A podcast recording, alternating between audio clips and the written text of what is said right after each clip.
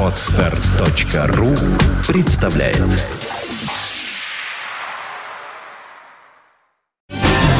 You're listening to Big City Internet Radio. Fontanka FM. 18 часов и 26 минут в Петербурге. Вы слушаете радио Фонтан КФМ. Всем добрый вечер. Представляю своих гостей. Сергей Иванов, частный пилот, экс-председатель Ассоциации владельцев воздушных судов. И там много еще всякого разного. Заслуженный человек напротив меня. Здравствуйте, добрый вечер. Здравствуйте. Регионального отделения не всей ассоциации Россия. Х- Регионального отделения, да. Но в будущем, может быть, и всей России. И Андрей Меньшинин, журналист, э, чемпион мира по э, полетам на симуляторе. Это то я только что придумал, но... э, Да, Но тоже, тоже в будущем, видимо. Да, здравствуйте.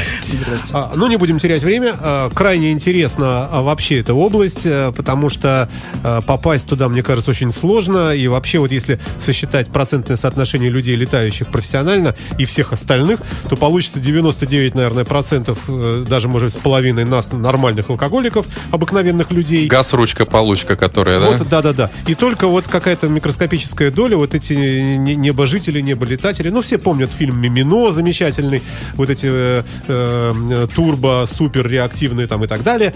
А, вот. Последнее время авиация у нас в загоне, к сожалению, ну, как и все в нашей стране, но постепенно что-то у нас развивается. Мы видим э, э, всевозможные дримлайнеры, э, разные вот эти вот, которые э, суперджет сухой и, и так далее, и так далее. Но это, это такая вот такой кусочек такой инф- информации, который доступен всем э, и при помощи телевизора, интернета и так далее. А вот такая э, вещь, в общем, э, очень эксклюзивная, это э, малая авиация частная. Для нашей страны вообще редкость, потому что у нас, э, собственно говоря, до недавнего времени максимальная зарплата составляла в среднем 120 рублей. Вы помните, да, и у Березовского такая была, и много у кого. А потом вдруг, когда э, страна вот расцвела таким необычным образом, у нас стало возможным и приобретение, и обладание всякими разными вещами, о которых мы и помыслить не мечтали. Ну, не вы, Андрей, вы совсем молодой, да. А я-то все это помню. Двухкассетный магнитофон считался э, вообще вершиной Да даже кассета, наверное, Даже сама. просто кассета, даже сама кассета, да. И вдруг вот, э, ну, естественно, конечно, это, это здорово, э, то, что в в смысле вот вещей, вещизма, обладания, как-то мы, в общем, э, много чем уже обладаем и много к чему привыкли. Э, Но все-таки вот где- где-то в подсознании э, вот эти люди, у которых человеку, у которого есть собственный самолет, вот человеку, у которого есть Харли Дэвидсон, ну, привыкли. Даже человеку, у которого Бентли стоит, ну, как-то, ну, да. Но самолет, все, в связи с этим э, умолкаю, значит, и, и предоставляю слово вам. Э, Скажите, во-первых, насколько вас вообще много вот таких, как вы у нас в России или в Петербурге? Ну, вопрос на самом деле довольно сложный, потому что мы тоже делимся на разные, так сказать, классы, да, то есть есть вот, широкое понимание малой авиации, да, во-первых, вот, а есть понимание еще сверхлегкой авиации, то есть люди, которые летают на дельталетах, дельтапланах, парапланах. Не, ну это шушеру мы не берем. Мы берем, да, надо, чтобы мотор был, чтобы крылья были, там, шасси, да, вот, ну, чтобы самолет вот в нормальном представлении. Берешь школьника, ночью будешь его, пятиклассник, говорит, какой самолет, только рисуй, а то убью сейчас. И он нарисует, наверное, как раз вот какой-нибудь... И он вот нарисует какой-нибудь Ан-2, например. Ну, э, да, вы думаете? Ну, Мне да. кажется, кукурузника может быть. Ну, это есть кукуруз. А, это есть кукуруз, видите, да. Ну, поэтому вот критерий, допустим, на Северо-Западе у нас около, я думаю, где-то 50-70 самолетов, которые стоят по разным площадкам, да, ну и... Это в частном владении, в да? частном владении, да. Всего? Ну да. То есть то есть- даже сотни нет? Я думаю, нет. Вот, то есть, опять же, это такая мигрирующая вещь. То есть, то есть э, сегодня это самолет, допустим, в Питере, завтра он может быть проданный в каком-то другом субъекте федерации, да. Но тенденция все равно говорит о том, что все больше и больше самолетов появляется. И уже даже не хватает места иногда на аэродромах, чтобы их базировать.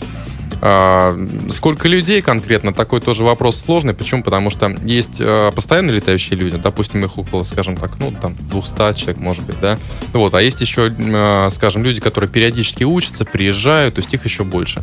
Но все равно, вот, скажем так, тусовка, она не такая достаточно большая, как если сравнить с мотоциклистами, а, яхтсменами даже, вот, да, то есть она... А вот вы когда разная. вот так вот, вот сидите, выпиваете, ну, с девчонками, в сауне, вот с другими пилотами, вы вот так презрительно вообще смотрите, зашел байкер, например, Господи, еще один такой. Мы, вот мы каста, а остальные все так фуфло. Нет? Ну, вы знаете, Я шучу, конечно, не, надо отвечать. Это, просто многие из нас, они тоже байкеры, они тоже... А, Да, да, ага.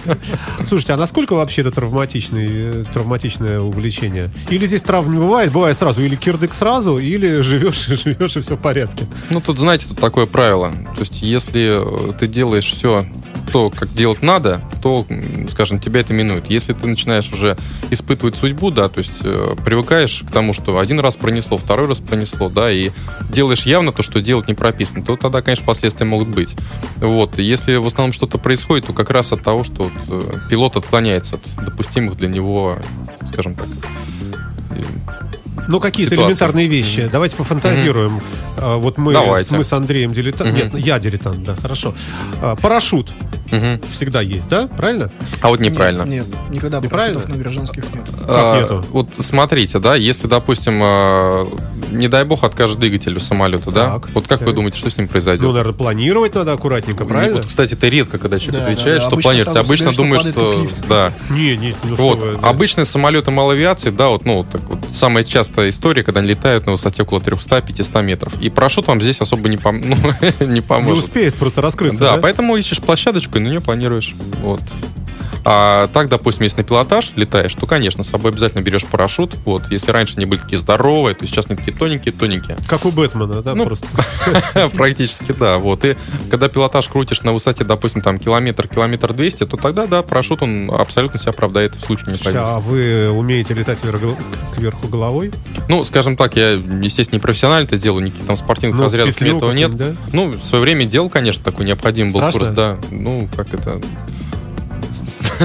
Не знаю. Нет, во- вообще вот ничего не понятно. Сначала ты летишь, горизонт, справа, значит, страны НАТО, нет, слева, справа мусульманский мир, слева там, значит, НАТО, под- подо мной Россия любимая. Ну, это было- ты перевернулся, и у тебя все... Не, ну ты же смотришь на прибор, у тебя там особо ничего не изменилось. То есть высота, скорость, направление, все то же самое. Слушайте, а вот когда показывают э, где-нибудь по телевизору там кабину, вот летчик летит куда-то, особенно вот эти американские э, разные фильмы, Манхэттен, В очка- в очках таких Манхэттен. еще, да, таких, Не-не, Top я, я, я про ночной вот Ага. такой полет, и э, очень много разных лампочек горит перед пилотом, еще и ночью, еще и нужно смотреть, чтобы в небоскреб не врезаться. И как вот понимать вообще, вот может быть э, как-то выделяет уже опытный взгляд основное, наверное, да, какой-то основной прибор, или там 2-3, а все остальные, они уже там... То есть очень много разных датчиков, или мне кажется? Ну, вы знаете, вообще есть, скажем так, э, два направления. Либо ты летишь вот ви- визуально, что называется, либо ты летишь по приборам. Вот. А если ты летишь по приборам, то есть совершенно четкая схема распределения внимания. То есть сначала, да, ты теряешься, когда у тебя вот столько всего, да, а потом ты уже привыкаешь, когда налетаешь энное количество часов с хорошим инструктором, он тебе научит, на что ты смотришь. То есть, как знаете, если человек на, вот права получает на машине, сначала он смотрит только вперед, да? Да, да, да. Вот, э, выезжает, допустим, со, со второстепенной дороги, тоже вот смотрит только вперед, а потом уже такая серия коротких взглядов начинается, скажем, туда-сюда. То же самое в самолете абсолютно. То есть с опытом это все дело приходит. Тем более, если ты летишь и ничего не видишь, и впереди стенка, в общем, э, э, смерть будет короткой, не безболезненной, наверное, в общем, да. Давайте о положительном, а что давайте о положительном, да, хорошо. Давайте о положительном. А, самолет, вот есть, если вот кого-то пробило сейчас, ну знаете, как у нас бывает, украл э, пенсионный фонд Кировского завода и вроде уже купил себе все, и Гелендваген, и дачу, и не одну, и остров. Самолет. И да, вот, вот, на- вот хочется еще на что-то потратиться. Вот если встает перед человеком проблема, вернее, задача, хочу самолет, вот видел у Коляна, э, то куда бежать, куда идти? В интернете набирать? Или где-то есть магазин, например, там какой-нибудь э, э, самолеты онлайн, какой-нибудь Buy, now, click here, да. гипермаркет, там ави- авиация. Ну, э, сейчас вот э, малоавиация, она переживает такое же время, помните, в 90-е годы, когда пацаны гоняли тачки из Германии. Очень помню, я сам таким был, да. Вот, вот, примерно сейчас такая же эм, история происходит вот в мире малоавиации. То есть есть некоторые, некоторые люди, которые себя зарекомендовали, да, они вот из-за бугра что-то тащат. Также появляются дилеры. Официальные дилеры, когда ты можешь прийти, вот, выбрать там по каталогу самолет, редко он бывает в наличии, потому что, сами понимаете, суммы такие, да? И потом Вот он и- все время летит. Да. Вот, выбрать самолет, тебе его привезут. То есть уже, скажем, это более цивилизованный такой рынок приобретает, как вот раньше появлялись первые официальные автосалоны. Вот, ну, так что, в принципе, при наличии А вот эти все дела там таможенные, там э, пошлины, э, регистрация транспортного средства летательного аппарата. Вообще, э, конечно, ну это так, общегражданские вещи, да, но тем не менее дилер э, очень часто пытается это сделать за владельца, если владелец, скажем, оплачивает, так скажем, да, вот эти вот беготни по государственным нашим органам, вот, но иногда люди сами это готовы сделать. Ну и очень часто люди, которые, скажем, покупают себе воздушные суда, они имеют свои какие-то уже наработки по жизни, у всех есть там знакомые брокеры на таможне, есть какие-то другие знакомые, которые дают различные советы, как правильно ввести технику, да, вот, поэтому каждый делает, каждый поступает по-своему. Там мы свой самолет с товарищем там таможили, что называется, в лоб. То есть пошли, написали, растаможили. А от чего зависит, интересно? От размаха крыльев или от объема мотора? А, Ну, стоимость прежде всего. То есть, э, А, стоимость. Да, конечно. То есть стоимость заявляется, вот, э, подкрепляешь это дело А инвойс. эти, которые там сидят на таможне, они, соответственно, тоже какой-то каталог смотрят, да? Да, обязательно. Они- не- нельзя прийти сказать, слушайте, купил за 200 марок, просто дедушка умер, бабушка не знала, куда деть, он простоял, э, пробег маленький. Ну, тогда э, можно быстро клиентом таможенного конфиската стать, склада. Вот. А, Нет, они тоже научились, конечно, это смотреть, и очень довольно профессионально к этому подходят, нужно сказать. Поэтому они сразу смотрят самолет, они умеют уже определять по ресурсу двигателя, допустим, по ресурсу самолета, его стоимость. И иногда прибегают э, как раз к сторонней экспертизе, когда владелец все-таки доказывает, что нет, вот стоимость этого самолета, она все-таки ниже, чем вы пытаетесь мне навязать. А Вот. То есть и такое бывает на самом деле. А что вообще у нас? Вот есть какой-то бестселлер такой? Э, Какой-то самолет, вот какая-нибудь Cessna там, ну я не знаю. О, вот вы уже сказали, да. 172, Ну вот она Да. такой по всему миру, вот примерно он и недорогой, 46 надежный. так года далее. выпускается и до сих пор э, является лидером для обучения, для тренировок и так далее. Ну вот как раз у нас, да, вот Андрей уже сказал, вторичный рынок очень сильно наполнен как раз цеснами. У нас есть официальный дилер Цесна вообще в России, э, такой достаточно хороший, который на все вопросы отвечает.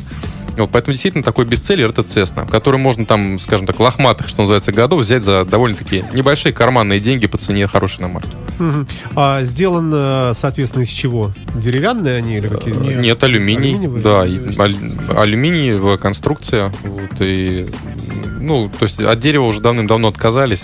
Э, Практически нету. Есть такие редкие экземпляры, которые сейчас производят, там дерево используется. Ну, как правило, А алюминий, вообще, э, клепка. ресурс в среднем самолета, вот той же Cessna, вот он новый, и если там проходить ТО, сколько он может, там, 5 лет, 10, 20, 30? Там, Ну, вообще ресурсно определяется ресурсом двигателя, ресурсом планера, да, то есть, как правило, планер до капитального ремонта служит 12 лет, вот, то есть это выше крыши, что называется, да, хватит. А, 12 лет чего? 12 Просто возраста календарного или налета? ну, знаете, если машина... 12 лет в воздухе. Э, Нет, если машину покупаешь, то э, либо ты там год можешь не ездить, но ТО сделать обязан, либо там сколько тысяч километров. Так вот, за 12 лет в любом случае нужно будет сделать капитальный ремонт планера. Двигатель, он э, служит, э, скажем, меньше, да, он служит там 2000 часов. То есть вот чисто вот количество часов, проведенных в воздухе, да. Вот, то есть э, 2000 часов двигатель нужно будет капиталить.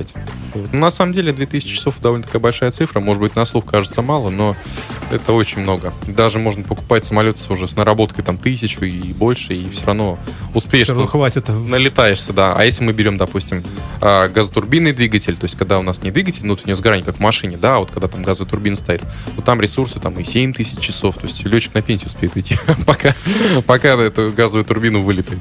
Ну да, что касается еще возраста самолетов, тоже, допустим, те же зарубежные, э, есть такие небольшие там пайпер-кабы, маленькие самолетики, которые могут там и по сто лет летать, э, если за ними необходимо, ну, ухаживать, там ремонт какой-то делать, то есть целый музей авиации в небе, можно сказать, летает. А вообще считается престижно э, вот э, Cessna или Cessna, как правильно сказать? Или есть какие-то бренды, вот, э, о которых мечтаешь?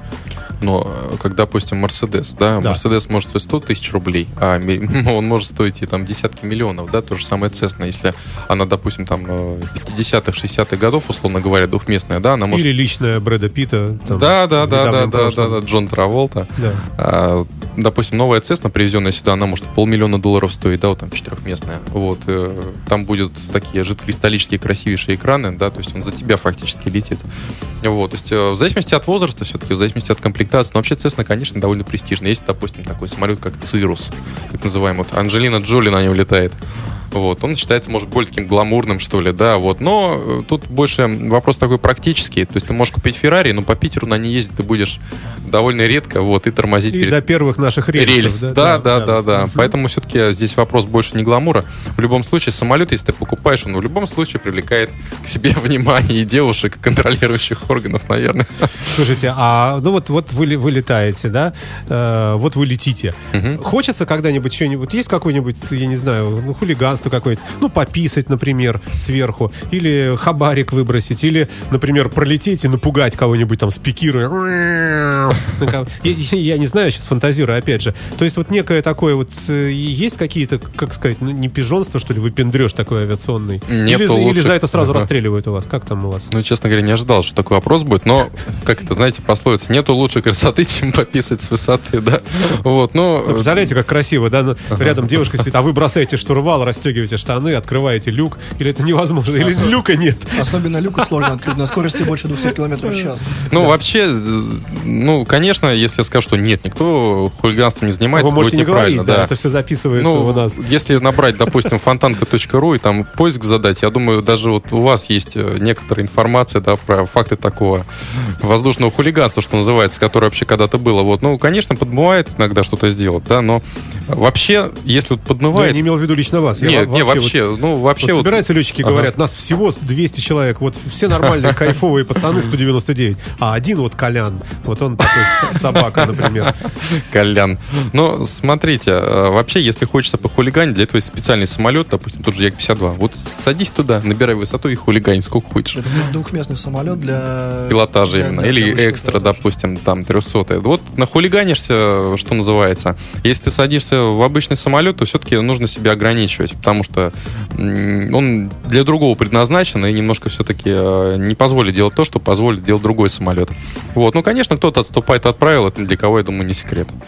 Такой А внешний какой-то вот тюнинг, дизайн, окрас, э, звезды, кресты, не знаю, там э, Ну. как-то, или это регламентировано все, что должен быть серого цвета, написано бортовой номер. а Ну, Не, ну, вообще- номер должен был в любом случае, конечно. Да, и, и он должен занимать не менее чем одну треть от наносимой поверхности, а, от площади поверхности, на которую то есть наносится. огромный. Ну, не то, что огромный, он Ну, такой большой. Большой, да, чтобы было Ну, заметно при, издалека, так сказать. при случаях воздушного хулиганства, скажем так. А, Ну, вы знаете, народ тюнингует свои самолеты вот кто как хочет, скажем так, да. То есть кто-то салон перетягивает, это есть такое, кто-то ставит авионику поинтересней, да, то есть когда у тебя там либо такие приборы, будильники так называемые, да, вот э, называется, либо у тебя такие красивые жидкокристаллические экраны. Поэтому, ну, тут тоже творчество, кто во что гораст, поэтому кому что нужно. Вот. Но если это серийный, э, серьезный самолет, то возможности такого тюнинга не ограничены. Иначе просто у тебя могут аннулировать сертификат типа. То есть э, просто так взять отвертку туда что-то поставить ты не можешь. Если это, допустим, самолет, который не- такими регламентами не отягощен, то э, там уже больше, скажем так, пространства для творчества. А есть э, какие-то ТО, какие-то, какой-то строгий дядя, какой-нибудь рыбнадзор, ну, не знаю, как Ну, называется, Росавиация который есть. приходит и говорит, так, у вас вот такой пролет уже, ну, или пробег, как правильно? Налет. Налет, да. А ну где у вас тут, э, э, где у вас шильдочка о замене масла, э, тосола и, и так далее? А что это у вас здесь вот трещинка, а тут вот у вас вот это? Но вот, э, вообще есть такая процедура, вот аналогичная техосмотра. Это называется... Это вы про взятку сейчас, да? Нет, нет, нет, нет, Нет? Это получение свидетельства. Ну, практически, да. Вот. Ну да. Откровенный разговор сегодня с вами получается. Он только единственное, что нас слышит очень много народа. а Понятно, да. Вот. Вообще есть вот свидетельство летной годности, то есть то же самое, что техосмотр на машину. Как раз когда ты проходишь этот вот техосмотр, то в самолет заглядывают, полностью осматривают. Но это делает специальная аккредитованная организация, у которой есть соответствующие эксперты на вот данный тип воздушных судов, которые имеют право делать. Там, да, они смотрят твои формуляры, смотрят, э, вот, допустим, налетал ты 50 часов, ты должен был сделать ТО, поменять масло на самолете. Да, сделал, хорошо. А Кто сколько, эти- сколько масла нужно залить? Сколько литров? Ну, там разные двигатели, там, э, там есть... Ну, соизмеримо с э, Да, каким-то да. большеобъемным там джипом. Да даже меньше надо. А, вот, то есть двигатели разные бывают, допустим. То есть это не значит, что продал одну комнату в квартире, сда- сдал И узбекам. поменял масло. Да, и поменял масло, да. Нет, совсем не так. Да, честно говоря, вот э, сколько, сколько лет, наверное, 12 в этой сфере, да, и разных людей видел. То есть, допустим, у кого-то самолет, он на нем летает раз в год, стоит там за там, те же полмиллиона долларов, да, и редко кто приезжает. А для кого-то это отдушина, и с зарплатой там простого советского инженера человек приезжает на аэродром вот, и с удовольствием сам его обслуживает, сам на нем летает. И такое может быть. То есть это все А доступно. может быть, даже некоторые делают такой муляж гашетки, да, летит, и, и представляете, что директор навстречу летит на Мессершмитте, и он его и так, и На- так. наверняка, да, есть Наверное, да. Это к, к вопросу уже о симуляторах. Тоже мы с вами поговорим об этом чуть позднее. А, скажите, а научиться? А, вот э, поставим вопрос так. Вот есть, если мы, предположим, э, возьмем э, в качестве примера совершенно тупую девушку, которая вообще умеет только ходить и, и даже на велосипеде не умеет ездить. Говорите помедленнее, блондинка, да, из этой серии, да? Да, вот, например, то есть человек вот со- совсем не имеющий отношения к транспорту. Или, предположим, вот э, красивый мужчина, типа меня, который умеет ездить на велосипеде, на автомобиле, э, то есть как-то и вестибулярный аппарат нормальный, и представляет себе хоть, хоть, хоть э, умеет управлять хоть чем-то. Вот меня легче будет научить, чем вот эту красивую, или наоборот. А вы знаете, все очень индивидуально на самом деле происходит. А Вот практика показывает, что если девушка приходит в аэроклуб э, действительно летать, то есть не мужа найти себе, да, потому что такая интересная целевая группа там для поиска мужа довольно, вот, а приходит непосредственно учиться летать, то, как правило, они, знаете, как лечь вцепляются в эту задачу и вот с утра до вечера. И у них успех довольно быстро приходит, быстро. Вот. А бывают мужики, допустим, которые на машине ездят, да, и там, и там тепловозы могут, там, казалось бы, да? Казалось бы, да, может быть что-то сложнее. Вообще это все индивидуально. И зависит от того, какой инструктор, опять же, да, какой самолет, какие цели у человека, сколько у него свободного времени, как он к этому подходит. Это все очень важно, на самом деле. Понятно, то есть э, есть э, обучаемые, а есть не очень обучаемые, да. Хорошо, а сколько надо учиться? Ну, вообще вот у нас есть э, такая не- некий стандарт, что называется, образовательный, да, то есть э, 42 часа обычно, и человек становится пилотом. Но, опять же, нужно понимать, автошкола там тоже готовит водителей, да, А, но 42 часа это такой минимум, при котором ты вообще можешь летать, да, соответственно, дальше тебе предстоит еще некоторое время свои навыки совершенствовать, чтобы летать в плохую погоду, а, чтобы... Ночью, а, чтобы летать тоже. Да, чтобы ночью летать по А приборам. зачем ночью? Зачем в плохую погоду? Вышел, Не, ну, вдруг, посмотрел, ой, да. кажется, плохая погода. Нет, поеду на машине. Ну. Ну, если вы, допустим, хотите практические цели преследовать, допустим, захотим мы с вами сейчас в Москву полететь, да, посмотрим, погода вроде нормальная. Кто же нас пустит? Там Владимир Владимирович проживает недалеко. Там, Ну, наверное, все да нет, везде. пустят, почему? Эти Можно- ко- можно комплексы «Панцирь» и всякие С-300. Ну, в Подмосковье у нас не- несколько отличных аэродромов, э, на которые можно приземлиться. Просто прилетайте, и вас там гостеприимно встречают, на самом деле, да, и потом берете такси и едете а, уже там в центр города. Это все можно, на самом Как деле. это выглядит? Э, Вы со- собрались полететь в Москву. Э, Вы звоните или там по интернету списываетесь, да, с, с аэродромом, на который планируете сесть, да? Что, ребята, я примерно вот тогда-то буду на подлете, вы там примите меня. Или как, А, как это делается? ну, во- Диспетчеры какие-то работают? Как? На практике это каким образом делается? То есть первый... Звоните, говорите, Коля, Встречай. Да, на самом деле так и происходит. То есть ты первый звонишь на ту площадку, на которую ты хочешь прилететь, и говоришь, Коля, можно? Коля, а они уже потирают руки, потому что каждая посадка там 20 тысяч рублей. Нет, ни в коем случае. Вот если это частный аэродромчик, то вообще, как правило, посадки бесплатно. Ну, в редких случаях берут там какие-то символические суммы. Посадка-то бесплатная. А вот слезть верблюда, да. Нет, то есть в редких случаях берут там какие-то копейки, там по 300, по 500 рублей, чисто, что называется, на корм собакам, которые аэродром или площадку охраняют. Вот. А далее есть интересная процедура, есть сайт определенный, на котором вот э, все частные пилоты зарегистрированы. А, заходишь туда, подаешь так называемое уведомление, да, и летишь. То есть сейчас намного все проще. Раньше это было определенное, вот, было намного сложнее, можно так сказать. То есть ты звонишь до 12 часов предыдущего дня, а потом подаешь заявку специальным образом. Действительно были такие, ну, действительно сложности. А сейчас это все более, так сказать, демократично Ну, выглядит. вообще странно. У нас есть ПВО, у нас есть, ну, мы вообще очень мили- мили- милитаризированная страна. Но вот И если, если брать... Небо допустим, на замке. И Если- вдруг вот такие вот вы развелись тут. Ну, Если просто брать Петербург, то у нас есть специальные зоны, так называемые, вот они с 2011 года всего лишь появились, э, где э, ну, можно просто взлететь и, э, по сути, просто сказать диспетчеру, что типа, хей, я взлетел. И он поймет, что вот ты, вот это вот его метка на радаре. И ты Ин- спокойно ин- летишь. ну, Да, интригующее он- название зона Ж. И он наводит ЗРК. Нет, нет, диспетчер никуда ни- ничего не наводит. А наши ПВОшники, кстати, тоже с ними общался, у них совсем другой интерфейс. У них все летящие борта, они разделяются на три вида, три цвета. Зеленые, это о которых они знают, это либо свои, либо гражданские рейсовые самолеты. Белые, о которых я не знаю, и красные, но я думаю, понятно. Нет. Правой кнопкой мышкой наводишь, Да, да, да, да. выбираешь Правой- сбить. Вот э, красную нашел, да, и все, и там уже по тревоге уже цель отрабатывает. Ну вот здесь, например, у нас есть в Каменке аэродром, да, военный. Э, Я там, ну, относительно недалеко живу в Выборгском районе. Иногда вот они садятся там с огромным, с, очень громким воем каким-то, я даже не знаю, что... Левашова также да, вот ночью бывает э, какой-то, видимо, очень тяжелый самолет, когда садится, прям, прямо вообще все трясется. И, а потом э, легкие всякие разные вертолеты, ну, вот такая шелупень всякая, тоже там периодически. Миллиона за два доллара такая ш- шелупень. Но, э, те- тем не менее, ну, как-то трудно себе представить, что вы можете летать э, и над ними, там, по-моему, какая-то своя, совершенно тоже жизнь идет военная. Нет, у нас есть даже такие летные карты, которые пересдаются там через определенный период. И, конечно, есть запретные зоны, в которые ни в коем случае взлетать нельзя. Есть зоны там, С, в которые ты должен все-таки запрашиваться перед тем, как туда лететь, да, вот. А есть зона Ж, в которой, ну, что называется, летай не хочу. То есть типа контурных карт неких, да, вот такие вот здесь вот, часть вот она Да, сюда да, да, да, нельзя. да, да. А тут во- вокруг облетай сколько хочешь. Ну, там. это вроде как карта, для, допустим, для автомобиля, для автонавигатора. То есть ты знаешь, что здесь у тебя знак кирпич, сюда Ага. нельзя лететь, а Ага. там здесь скорость такая-то, здесь высота такая-то разрешена. Ну, все мы знаем, что, ну, по фильмам, естественно, по американским, да, э, что вот занимаются как- какие-то эти, как они называются, эшелоны, нет. э, Ну, Но эшелоны, есть, говорят, есть высоты, есть эшелоны. Да. Э, А вы можете как хотите? Да нет, у нас есть определенные тоже ограничения в рамках вот, э, той зоны, в которой ты находишься. Поэтому, ну, обычно, говорю, мы летаем в среднем там на высоте 300 метров. Нам этого хватает вполне, то есть для решения нашей задачи. Но на самом деле это все намного проще, наверное, чем звучит, потому что сейчас может показаться, что здесь нельзя, сюда нельзя, и везде свои параметры. А везде, на самом деле, почти везде, ну, почти везде можно, вот, если это вок- вокруг Питера. В сам Питер нужно специальное разрешение получать. В комитете по транспорту. Да, да, да. Вот. Э, Необходимо обосновать, зачем ты все-таки хочешь летать над Питером. И летать можно будет только над Невой.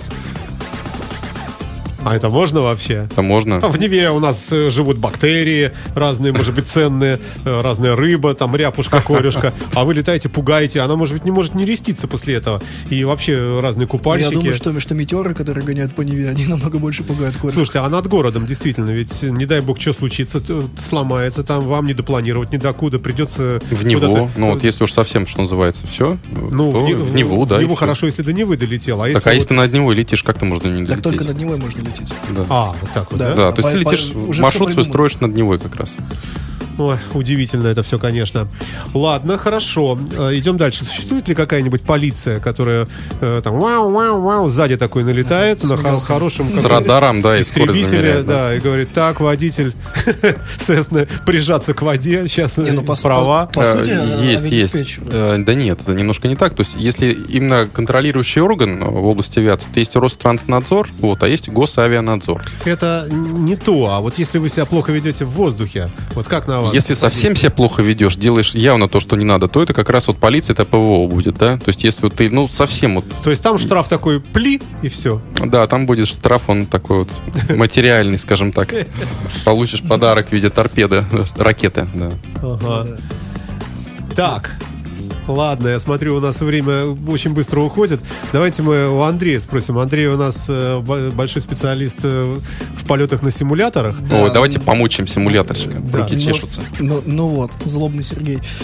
А, ну да, на самом деле у реальной авиации, наверное, и компьютерной там много чего общего. Там есть специальные программы, чтобы можно было летать, даже специальные устройства, которые как э, в настоящем самолете, там всякие джойстики, штурвалы и так далее. То есть, если, допустим, посмотреть на компьютер опытного Симмера, как называются люди, которые там летают, там у него вообще чуть ли не кабина. То есть, есть даже, допустим, люди, которые покупают за 200 тысяч евро полностью кабину, вот ставят ее в квартиру, там, в дом или еще куда-то. Представляете соседям как? То есть целая кабина Боинга в том же формате, ну, в том же масштабе. Вот. Но настолько все плохо, да. А, но при этом э, связано довольно, наверное, все-таки плотно. Вот э, я знаю, там, например, опытный, опять же, Симмер за прошлый год человек 5-6 пе- пересело за реальный штурвал с самолета. Вот. Э, Не знаю, правда, быстрее ли они выучились э, летать э, с этим опытом. Это, наверное, лучше у Сергея спросить. Ну, у нас по-разному бывало. То есть, допустим, приходит человек, который летает на симуляторе, видно, что он понимает, что такое приборная доска, где какой прибор, да. Но если, допустим, с ним вот там делаешь какой-то вираж, там 60 градусов, допустим, то когда у человека теряется пространственное ощущение и, допустим, какая-то перегрузочка добавляется, то здесь, конечно, кто-то плывет. Вот. Но опять же, это все довольно индивидуально. И, конечно, вот симулятор, он может как и хорошее что-то сделать, так и навредить. То есть в рамках знания прибора, вот а- оборудования кабины, это, конечно, хорошо. Вот. Но иногда м, приобретаются, скажем, такие синтетические навыки, которые могут только навредить. Да, здорово. А какие-то проходят у вас, я, я уверен, что проходят какие-то чемпионаты, соревнования, да? Ну, как таковой нет, как бы у нас, понимаете, гражданская авиация, то есть там соревноваться бессмысленно. Ну, я, ну, например, я- я- кто быстрее доставит патроны? Ну, ну, например. Патрон, это не военный, Или там мы, мы там особо не воюем. Ну, например, ну, у нас есть, безусловно, мероприятия, но обычно они все, э, скажем так, направлены на полноценную, там, насколько это возможно на компьютере, вот симуляцию реальной жизни. То есть прям вот те же карты, те же документы, те же трассы, там, вот фразеология радиообмена та же самая. Слушай, а можно вопрос еще? А правда, Давай. что вот есть где-то виртуальные авиакомпании, там даже приказы издают по ней? Там есть виртуальные авиакомпании, там есть виртуальный ЮТР, Аэрофлот, Сибирь и так далее. И более того, многие виртуальные эти авиакомпании, ребята, они на самом деле связаны с реальными авиакомпаниями. Реальных авиакомпаниях знают, там тот же Трансайр, я точно знаю, что они в курсе, что есть такая виртуальная авиакомпания, что и там ребята летают те же самые рейсы.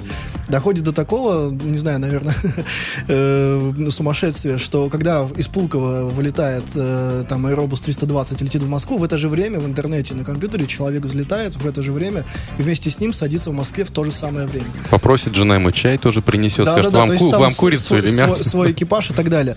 Да, Что касательно мероприятия, ну, самое крупное у нас было э, вот недавно, оно приурочено было к ПМФу. Э, мы, насколько могли, там, из закрытых источников взяли информацию о том, какие рейсы прибывают, первые лица и так далее. И устроили такое огромное мероприятие, то есть у нас тоже было там 5 часов оно длилось, каждые 2 минуты были посадки в этом виртуальном Пулково, с- тоже по схемам, у нас было там две смены диспетчеров. А это можно собирались. как-то видеть, да? Вот это Есть, да, специальная программа, онлайне. там есть сайты, да, Мгм, и так далее. Вот, э, можно наблюдать это реальный трафик. То есть есть, допустим, сайт там э, flightradar24.com, там реальный авиатрафик. То есть любой самолет, который сейчас летит в мире, ты можешь на этом сайте увидеть, щелкнуть по нему и узнать, откуда, куда и как он летит. То же самое с виртуальной авиацией, есть же такие же сайты. Вот, ну, э, на самом деле у нас тоже многие диспетчеры, многие авиаторы из э, Питера тоже довольно сильно в этом завязаны и в какой-то мере сочувствуют. Но что касательно отношения к Симерам, э, тут я встречал, когда общался с реальными пилотами, две противоположные точки зрения. Одни говорят, да, фи, это у вас игрушки какие-то, вообще ни о чем, да, что вы там сидите, кнопки нажимаете. А другие говорят, что да, в принципе, ну, это прям, вы там молодцы, и вот э, надо же, если у нас э, так все плохо с обучением пилотов в стране, ну, хоть как-то получается. Так- такая самоорганизация, в общем. Не, ну тут нужно понимать, что э, увеличение авиации все-таки не дешевое занятие, прям так скажем. Да, если человек ну, тянет к этому, то это хоть какая-то возможность как-то приобщиться, это понятно. Поэтому здесь как бы не стоит действительно там прям уж говорить, что это ненормальные люди. Нет, каждый сходит с ума по-своему, и каждый имеет на это право. Поэтому если человек нравится ему авиация, то это замечательные люди, на самом деле. Они приезжают на аэродромы, фотографируют, есть даже Да, споттеры. Э, Споттеры, да, называются. которые там уже по номерам знают лу- лучше, чем там, не знаю, начальник службы безопасности местные какие у него самолеты, да.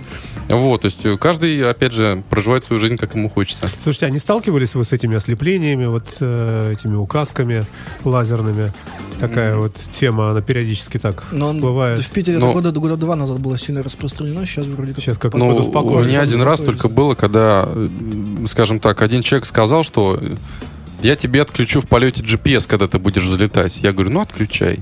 И он мне отключил. То есть, действительно, GPS работал, вдруг перестал. Но, опять же, эти штучки даже там у, ав- у автоугонщиков популярны довольно и продаются там на известном всем рынке. Ясно. Ну, будем заканчивать, наверное. А есть какая-то мечта у вас? Мечта. Может быть, материальная, может быть, э, какая-нибудь... Может быть, перелететь Атлантический океан или совершить кругосветное путешествие. Да знаете, или ну- вообще такой фигню не балуйтесь, вам лишь бы пролететь бы через какой-нибудь рубеж обороны нашего какого-нибудь военного округа. Ну, мечта, наверное, все-таки такое что-то личное, да, вот, а именно такое желание, чтобы отношение, допустим, людей к малой авиации, оно все-таки поменялось, потому что а, сейчас думают, что это такая ограниченная а, горстка людей, которые непонятно что там творят. На самом деле это очень полезная вещь. То есть мы там и пострадавших ищем, мы и на лесные пожары летаем. Поэтому важные вещи для страны это, опять же, там те же новые рабочие места. Поэтому я больше всего хочу, чтобы поменялся Чтобы это развивалось, да? Да, вот и все. Чем больше аэродромов, чем больше дилеров, тем это лучше для каждого из нас. Ясно. Спасибо вам большое, друзья. Э, Сергей Иванов, частный пилот, экс-председатель Ассоциации владельцев воздушных судов. По Санкт-Петербургу. И Андрей Меньшинин, журналист, были в гостях на радио Фонтан КФМ. Мы говорили о малой авиации. Спасибо, господа. Счастливо. жениться, а на небе жены не найдешь. Потому, потому что мы пилоты, небо наш, небо наш, родимый дом. Первым делом, первым делом самолеты, ну а девушки, а девушки потом. Первым делом, первым делом самолеты, ну а девушки, а девушки потом. Нежный образ в мечтах ты голубишь, Хочешь сердце навеки отдать. Нынче встретишь, увидишь, полюбишь, А на завтра приказ улетать. Потому, потому что мы You are listening. You're listening to Internet Radio, Funtanka FM. Funtanka FM. Скачать другие выпуски подкаста вы можете на podster.ru